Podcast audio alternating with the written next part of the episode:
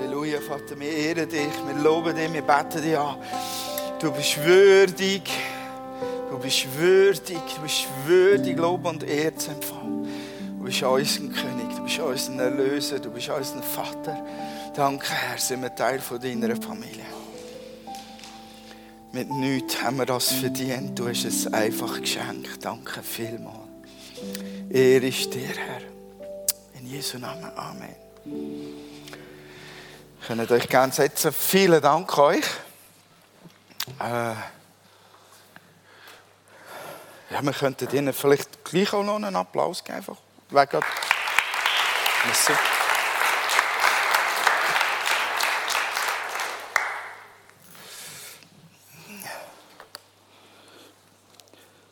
So, definitiv überziehe ich die Zeit.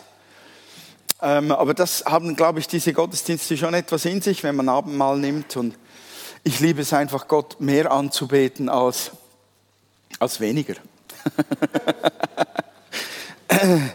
Und ich habe heute Morgen auch bewusst Gott mein eigenes Lobpreisopfer gebracht.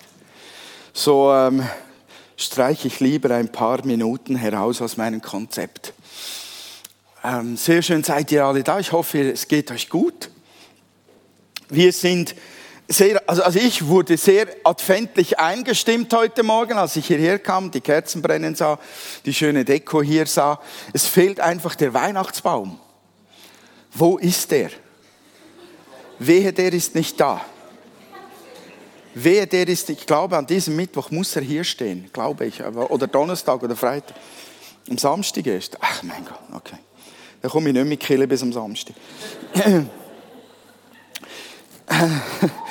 Ich war sehr weihnachtlich eingestimmt, als ich hier hereinkam. Ähm, und und ähm, muss sagen, wir fahren in den Basics weiter. Also es geht jetzt nicht ganz so weihnachtlich weiter, ähm, wie wir gestartet haben. Ich, ich fahre in den Basics weiter. Ich habe schon das letzte Mal erwähnt, dass wir ähm, dass wir im Blick auf die, die sich bei Live von Okay. Yes, schnell Lauf. Keine Ahnung, also ich habe nur einen gedruckt, meinte ich. Ähm, dass, dass die, die sich entschieden haben, bei Live on Stage ähm, zu Jesus zu kommen, dass wir denen auch äh, in den Gottesdiensten Raum geben und ein Fundament bieten bei den Basics des Glaubens. Und da fahre ich weiter und ich habe heute das Thema Brot vom Himmel. Ähm, die Bibelstelle liefere ich dann noch dazu. Brot vom Himmel. Ähm, ich glaube, ihr wisst alle, dass wir essen müssen. Jeden Tag, die einen müssen, die anderen freuen sich darauf, je nachdem, ob man einen guten Koch oder Köchin geheiratet hat. Ähm, wir brauchen gute Ernährung, wir brauchen gesundes Food. Heute leben wir ja zwar in der Theorie bewusster als früher noch, denn gute Ernährung fördert einfach unser Wachstum oder unsere Kraftentfaltung. Gute Ernährung macht uns auch haltbarer. Also ich rede jetzt nicht von den Konservierungsstoffen. Die sind eben nicht unbedingt gut in der Ernährung und die machen uns nicht haltbarer. Ähm, die machen nur das Essen haltbarer. Äh, gute Ernährung macht, dass wir den Power, den wir eigentlich in unserem Körper und Gehirn haben, in unseren Nerven und Zellen, dass diese Power freigesetzt wird im richtigen Moment. Und bei einem Baby, und jetzt, ähm, ja, das geht mir einfach zu schnell. Das geht mir definitiv zu schnell. Bist jetzt du das, wo umschaltet? Okay. Bei einem Baby, und ich musste diese Babyfotos bringen, ich weiß, eigentlich passen sie nicht wirklich perfekt in die Predigt. Aber die sind so cool, und wir haben ein, ein Neugeborenes unter uns, Mireille und Mark Eres ist, was ist es? 1,8 Stunden alt, oder was? Ist sie schon wieder da gewesen? Wie, wie alt ist es? Zwei Wochen. Uh. Also wer ganzes frisches Neugeborenes noch schmecken muss jetzt noch gehen. Es verliert den Duft mit der Zeit, aber sie bleiben wunderbar. Jedes Baby stopft sich. Ich weiß, ich weiß nicht, warum das, das immer so schnell geht. Kannst du mal vorsichtig, stopp! Kannst, kannst zurück zu dem im Topf. Ich habe gegoogelt bei guter Ernährung und das war ein Bild. Ich habe mich echt gefragt, Baby im Suppentopf, wer verbindet das mit guter Ernährung? Okay, es geht wahrscheinlich ums, ums Gemüse. Kannst du weiterschalten? Ich lasse mal die Finger davon. Äh, genau. Ich tippe darauf, dass dieses Kind zufrieden ist mit seiner Ernährung. Kannst du weiterschalten? Und das ist nicht nur zufrieden mit dem Essen, sondern es ist happy, auch über das Gesamtkonzept von Essen. Offensichtlich genießt es mit allen Sinnen. So. Beim Baby fördert gute Ernährung einfach das Wachstum doppelt und dreifach. Ähm, Junkfood für Babys hindert tatsächlich ihre Entwicklung. Und ähm, Junkfood bei, bei Erwachsenen ist nicht mehr so schlimm, aber ähm, äh, trotzdem äh, letztlich ungesund. Und was hat das alles mit Brot vom Himmel zu tun? Wenn ich weiß, und jetzt bin ich beim letzten Sonntag da, versuche ich jetzt zu connecten, wenn ich weiß, dass ich Christ geworden bin, wenn ich das sicher weiß, ich bin ein Kind Gottes, ich habe wirklich das Recht zu sagen, laut Johannes 1, 12, ich bin Teil der Familie Gottes, wenn ich das wirklich weiß, dann ist das ja nicht das Ende vom Lied, das ist der Anfang eines Weges. Denn die Bibel sagt uns auch, wer, wer ähm, zu Gott gekommen ist, der hat ein komplett neues Leben erhalten. Und das soll sich entfalten. Und jedes dieser neugeborenen Kinder Gottes soll wachsen durch gute, äh, gute Ernährung. Und, jetzt probiere ich es nochmal, okay.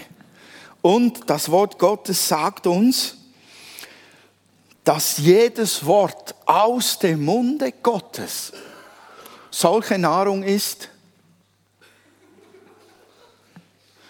solche gute Nahrung ist. Ich glaube, ich schaue nicht mehr hinterher. Ich gebe dir das Zeichen, dann schaltest du um. Okay. Matthäus Evangelium Kapitel 4, 4 könnt ihr vorne lesen oder noch schnell, schnell eure Bibel aufschlagen. Sagt das Wort Gottes. Es steht geschrieben, nicht vom Brot allein soll der Mensch leben, sondern von jedem Wort, das durch den Mund Gottes ausgeht. Und das, das Leben davon soll man leben, von dem Brot vom Himmel, sage ich dem, von diesem Wort Gottes. Das Leben, das, das, das umfasst wirklich alles. Also wenn ich auch ein neues Leben erhalten habe, wenn ich neu geboren worden bin, durch den Heiligen Geist, dann gibt es trotzdem noch alte Lebensmuster. Es macht nicht einfach zack und unsere Gedanken sind umgestaltet. Deshalb sagt uns die Bibel, ändert eure Gesinnung, ändert eure Denkweise. Es macht nicht einfach Bam und alles, was wir mal eingeübt und trainiert haben, was nichts mit, mit der Sicht von Gott zu tun hat, ist dann einfach anders, sondern wir müssen das andere auch wieder hineintrainieren und die alten Geschichten rausschmeißen. Also es gibt altbekannte Gedanken und Gefühle. Und dieses neue Leben zur Entfaltung zu bringen, das braucht eine Starthilfe, das braucht eine Bedienungsanleitung. Und ich mag mich, glaube ich, erinnern, dass Gabriel das auch erwähnt hat. Die Bibel ist so eine Bedienungsanleitung vom Himmel her, wie denn das Leben als Neugeborenes, vom Himmel her Neugeborenes, soll sich entfalten können in mir und um mich herum. Das gesprochene Wort Gottes ist mal eines. Gott redet mit uns Menschen. Und er möchte mit uns ununterbrochen kommunizieren. Und das Gott tut, das tut Gott auf die eine und andere Art und Weise. Und eine markante Weise ist die Bibel. Und ich habe letzte Woche ganz massiv darauf gepocht, als ich davon gesprochen habe, wie kannst du sicher sein, dass du Christ bist, habe ich darauf gepocht, dass die Basis dieser Wahrheit in der Bibel, im Wort Gottes liegt. Aber wie können wir wirklich der Bibel vertrauen? Das ist unser Fundament. Von dort her gehen wir aus. Nur ist die Bibel wirklich vertrauenswürdig? Deshalb ist ein Punkt in meiner Predigt, warum kann ich der Bibel vertrauen? Warum vertrauen wir diesem Wort buchstäblich unser Leben an? Genau, super. Das nenne ich antizipieren. Der hat kein Konzept von meiner Predigt vor sich liegen. Der Beamer-Mensch. Simon heißt er. Und er hat trotzdem gemerkt, wo ich bin und die richtige Folie eingeblendet.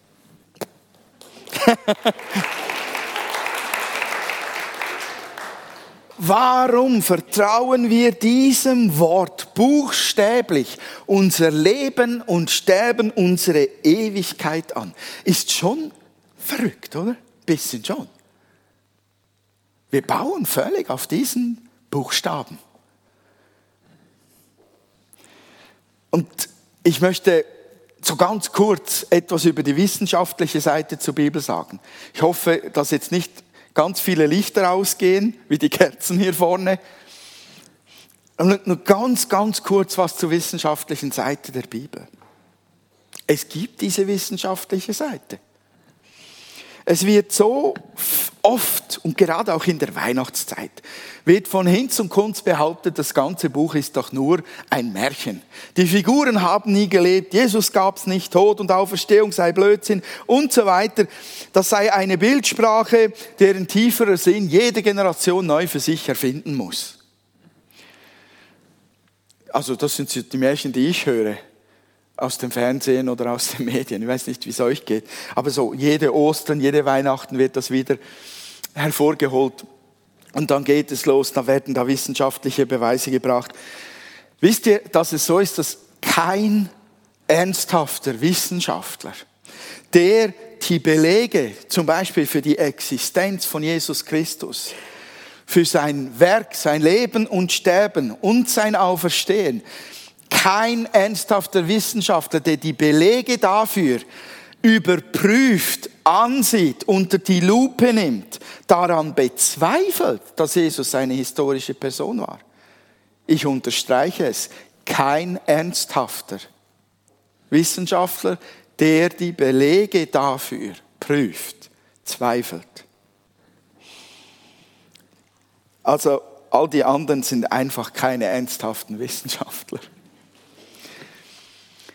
Die Fülle an Originaltexten des Neuen Testaments, also Originaltexte, davon spreche ich, wenn ein Text nahe an der Lebenszeit einer Geschichte geschrieben, aufgeschrieben worden ist und überliefert wurde. Die Fülle an Originaltexten des Neuen, nur des Neuen Testaments alleine, sind 5664 Exemplare im griechischen Urtext und 9000 Exemplare in Lateinisch, Syrisch, Koptisch, Arabisch und so weiter, anderen Sprachen.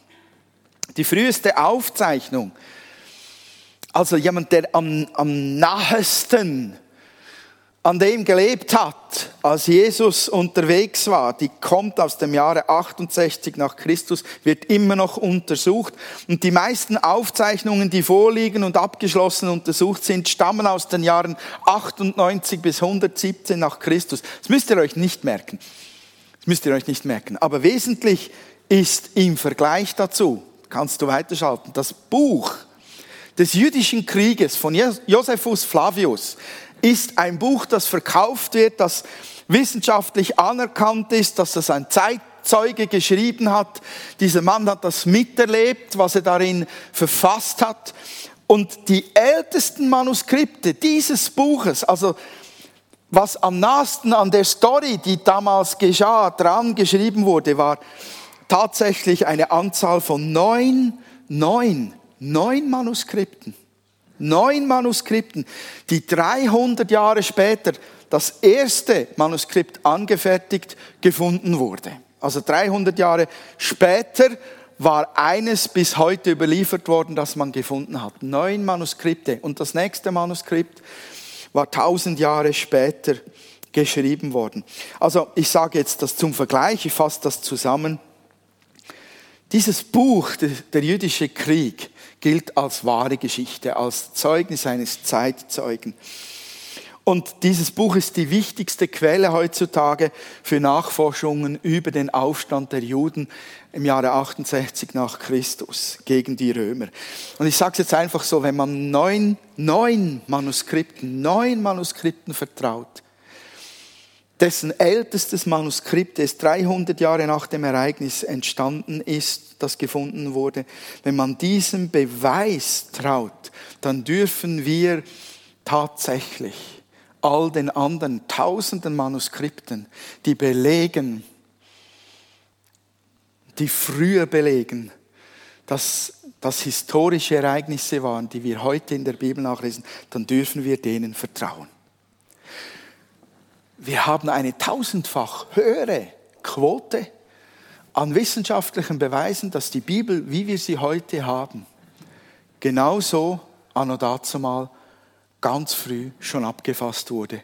Von Leuten, die entweder Zeitzeugen waren oder die direkte Nachkommen von Zeitzeugen waren. Wir müssen uns nicht schämen für unser Buch der Bücher. Überhaupt nicht. Und dann gibt es noch das Thema Fehlerquote.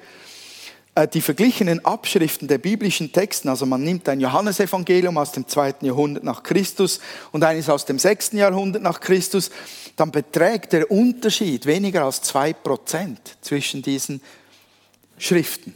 Und die Fehler, die sogenannten weniger als zwei Prozent fehlerhaften oder unterschiedlichen Merkmale sind alles sprachliche Ausdrucksweisen und nicht Kernelemente der Lehre, der Aussage. Da ist kein Zweifel dran, dass die Aussage von Jesus Christus, ich bin der Sohn Gottes, ich bin ähm, das Brot des Lebens, ich bin der Weg, die Wahrheit und das Leben, davon ist nichts verfälscht worden. Die Bibel ist zuverlässig und zuverlässig überliefert. Das, ich habe jetzt über das Neue Testament gesprochen, das gilt auch für das Alte. Und der größte Beweis ist natürlich der, dass schon das Alte Testament ähm, äh, gut überliefert worden war, weil Jesus selber sich auf das Alte Testament bezog. Jesus selbst hat gesagt, ihr lest in den Schriften und meinte damit die Bibel. Er beglaubigte die, die, die alten Schriften, die Leute geschrieben haben, durch sein eigenes Zeugnis.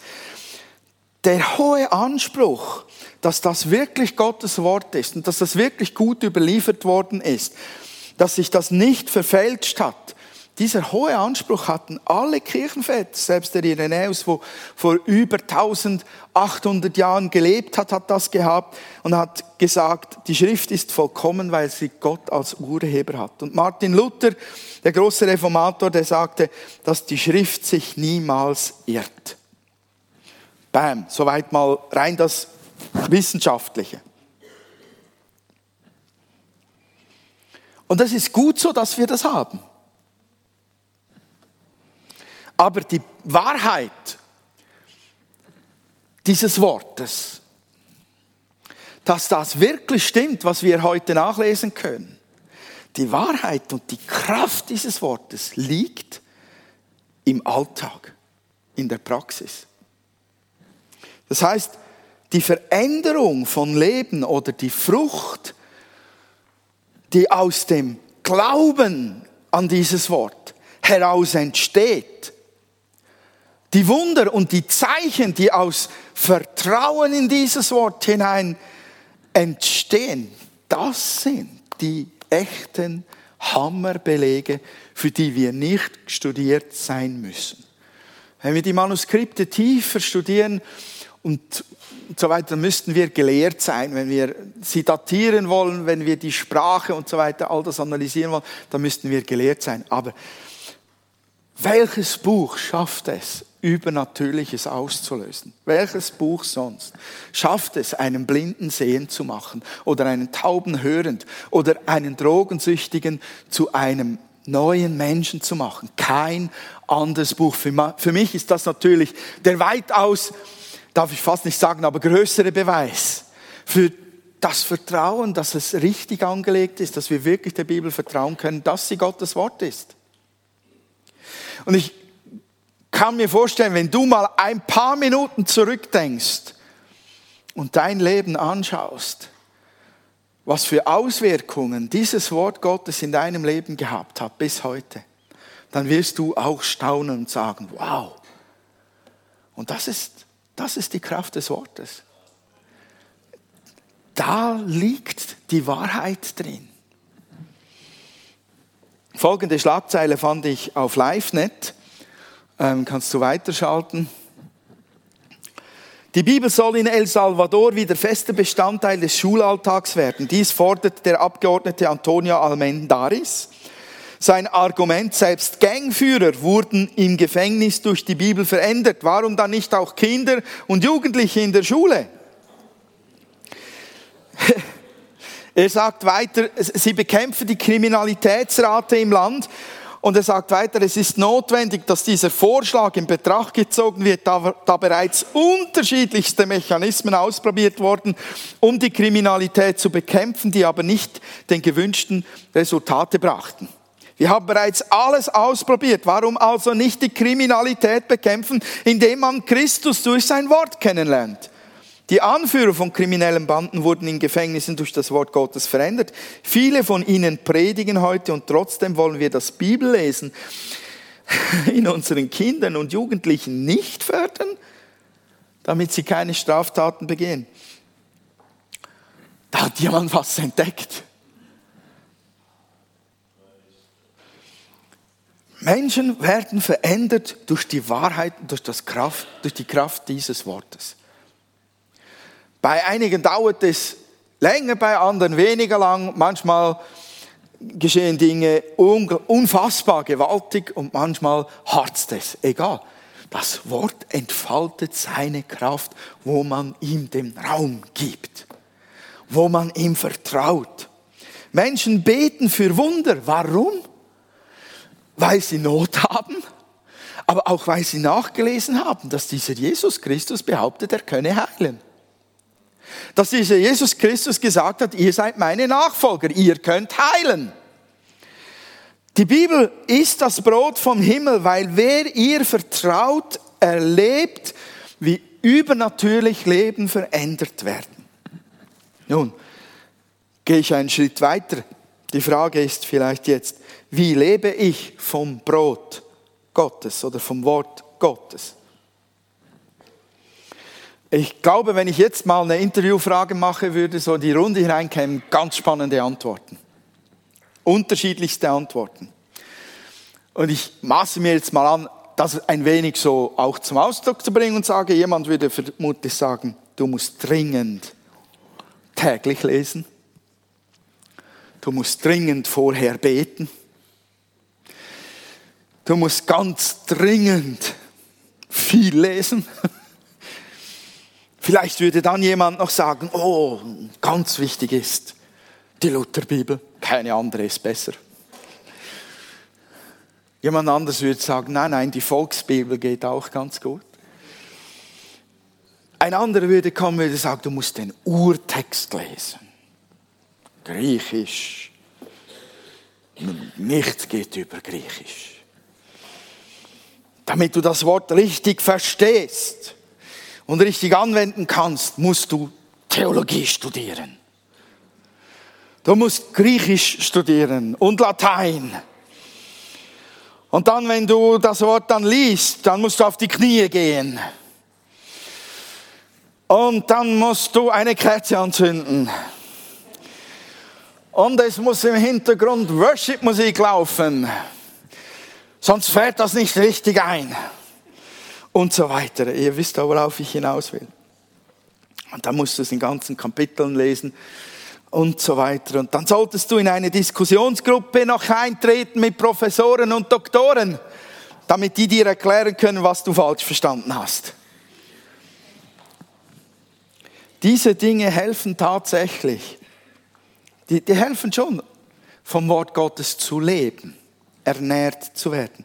Aber wisst ihr, es war schon zu Jesu Zeiten so dass es nicht um den Buchstaben geht. Es geht nicht um das Buch. Es geht nicht ums Wissen. In Johannes 5 steht etwas, wo ich glaube, es hat die Zuhörer, und das waren die damaligen besten Theologen, tief getroffen hat.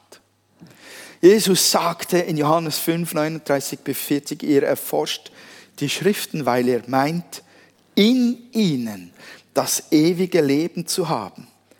Gerade sie legen Zeugnis über mich ab. Und doch wollt ihr nicht zu mir kommen, um das Leben zu haben. Du kannst die Bibel lesen und doch blind sein. Verrückt. Jesus sagt hier, es geht nicht um die Bibel an und für sich,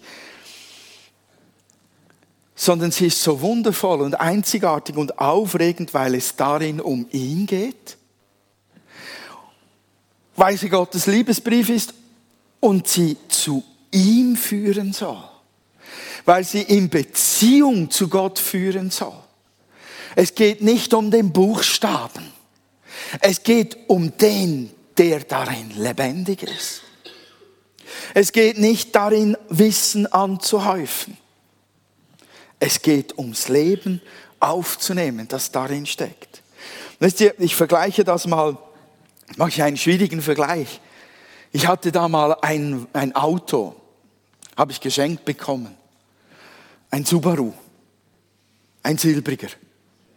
Und als ich den das erste Mal hatte, habe ich mich riesig gefreut. Man bekommt nicht jeden Tag ein Auto geschenkt, schon definitiv. Von dem her war eine Okkasion, aber war eine sehr gut erhaltene Okkasion. Und ich habe mir jeden Knopf angeschaut. Alles ausprobiert. Da gibt es ja die Knöpfe für die Scheiben, hoch, runter, geht, ja. Da gibt es den Knopf fürs Radio, geht, ja. Alles angeschaut. Auch ins Handschuhfach habe ich geguckt. Da gab es ein Handbuch. Das war so dick. Monströs, was die Handbücher heute für so Autos ausmachen. Und stellt euch vor, ich nehme das Handbuch, gehe hinein, meine gute Stube, mache mir einen Kaffee und beginne zu lesen. Ich sehe es euch Männern an, jeder sagt, äh, du liest Handbücher? Deshalb wurde doch Apple erfunden, damit man keine Handbücher lesen muss, sondern jeder Doppel kann es bedienen. Okay, stellt euch einfach vor, ich setze mich hin mit dem Kaffee, mache das Handbuch auf, beginne auf Seite 1 und lese es durch. Bis nach hinten, bin begeistert von diesem Handbuch. Wow, es steht alles drin. So genial und genau angewiesen, mit Bildli, alles stimmt. Super. Ich bin so begeistert vom Handbuch, dass ich mir sage, okay, ich schnapp mir einen Leuchtstift und markiere ganz wichtige Stellen. Und danach mache ich auf der Seite noch so kleine Post-its an mit Stichworten, die mir besonders gut gefallen haben, diese Stellen im Handbuch.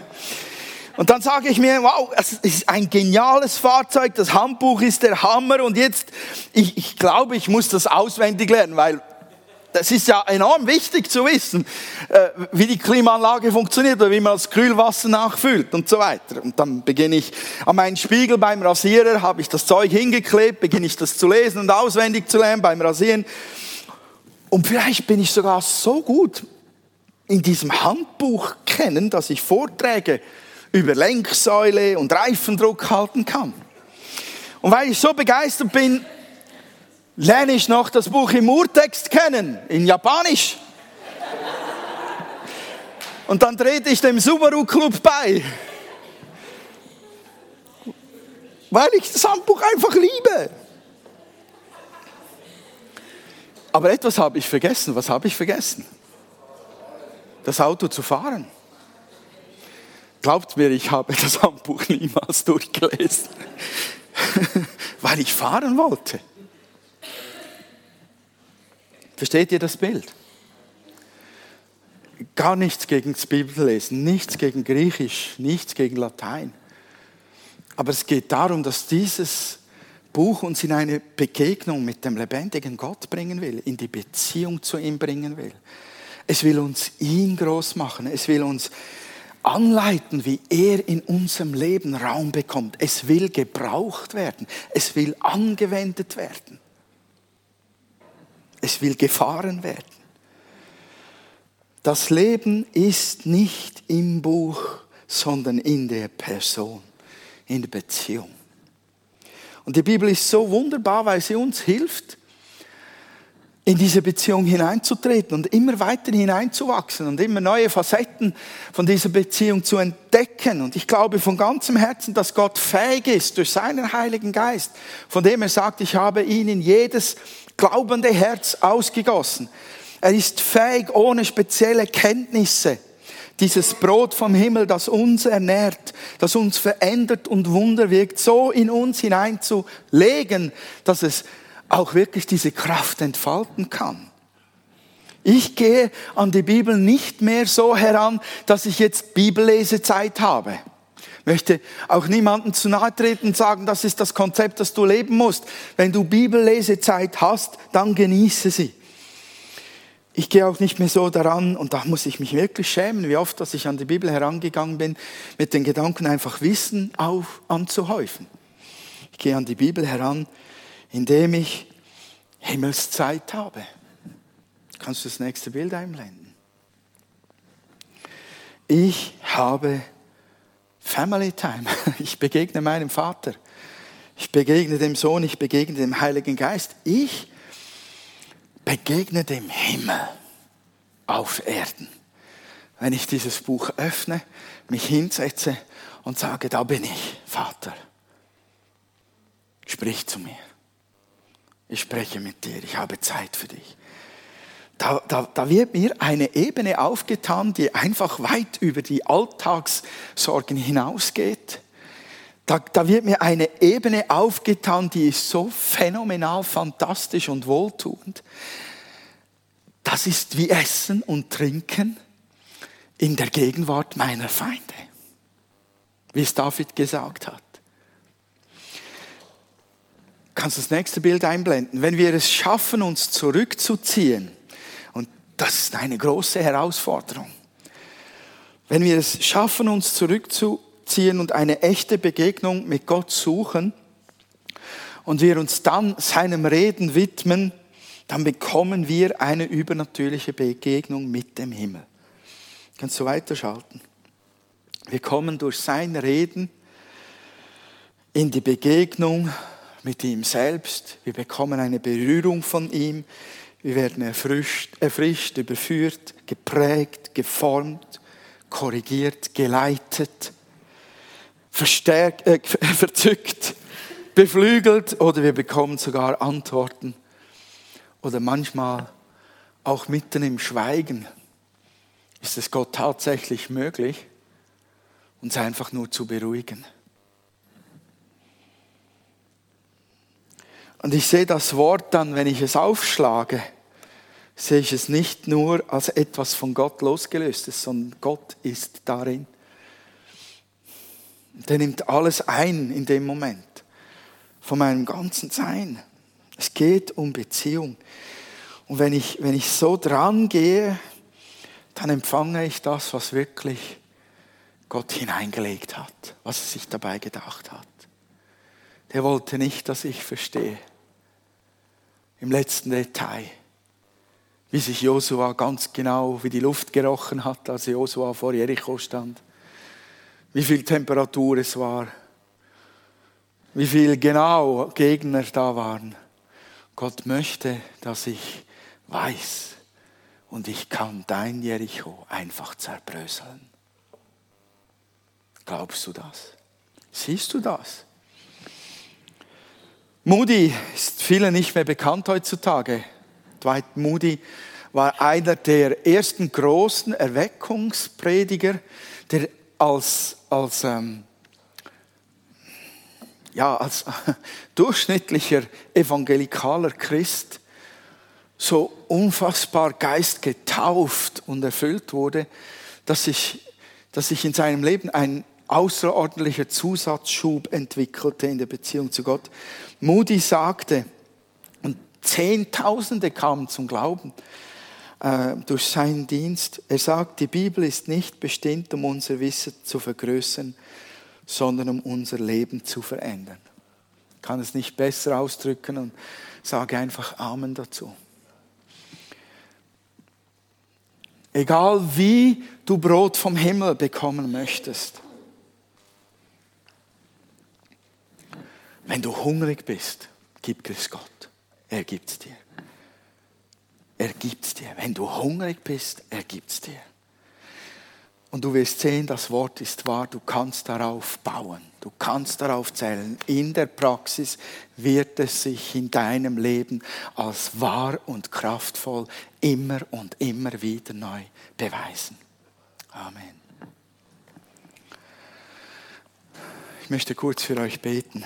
Lieber Vater im Himmel, ich danke dir von Herzen, dass du uns weder unterernährt hier lässt, noch orientierungslos, noch ohne Betriebsanleitung.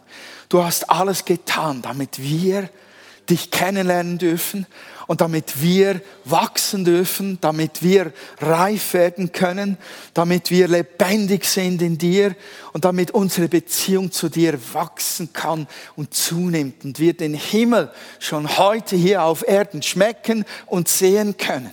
Danke für dein Wort, danke für deinen Geist.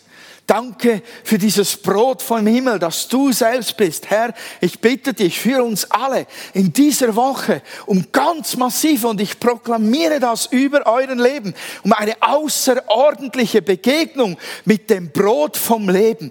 Neues soll euch aufgehen, dass ihr im Wort erkennt. Ihr sollt Neues entdecken, dass eure Speise ist in dieser Woche in einer ganz besonderen Not drin oder einer Frage. Und ihr sollt Neues entdecken, damit damit ihr es austeilen und weitergeben könnt, auch prophetisch für Menschen, die euch begegnen und die eine Frage im Herzen tragen oder die einen Kampf auskämpfen. So segne ich euch im Namen Jesu in besonderer Weise heute für die kommende Woche. Amen.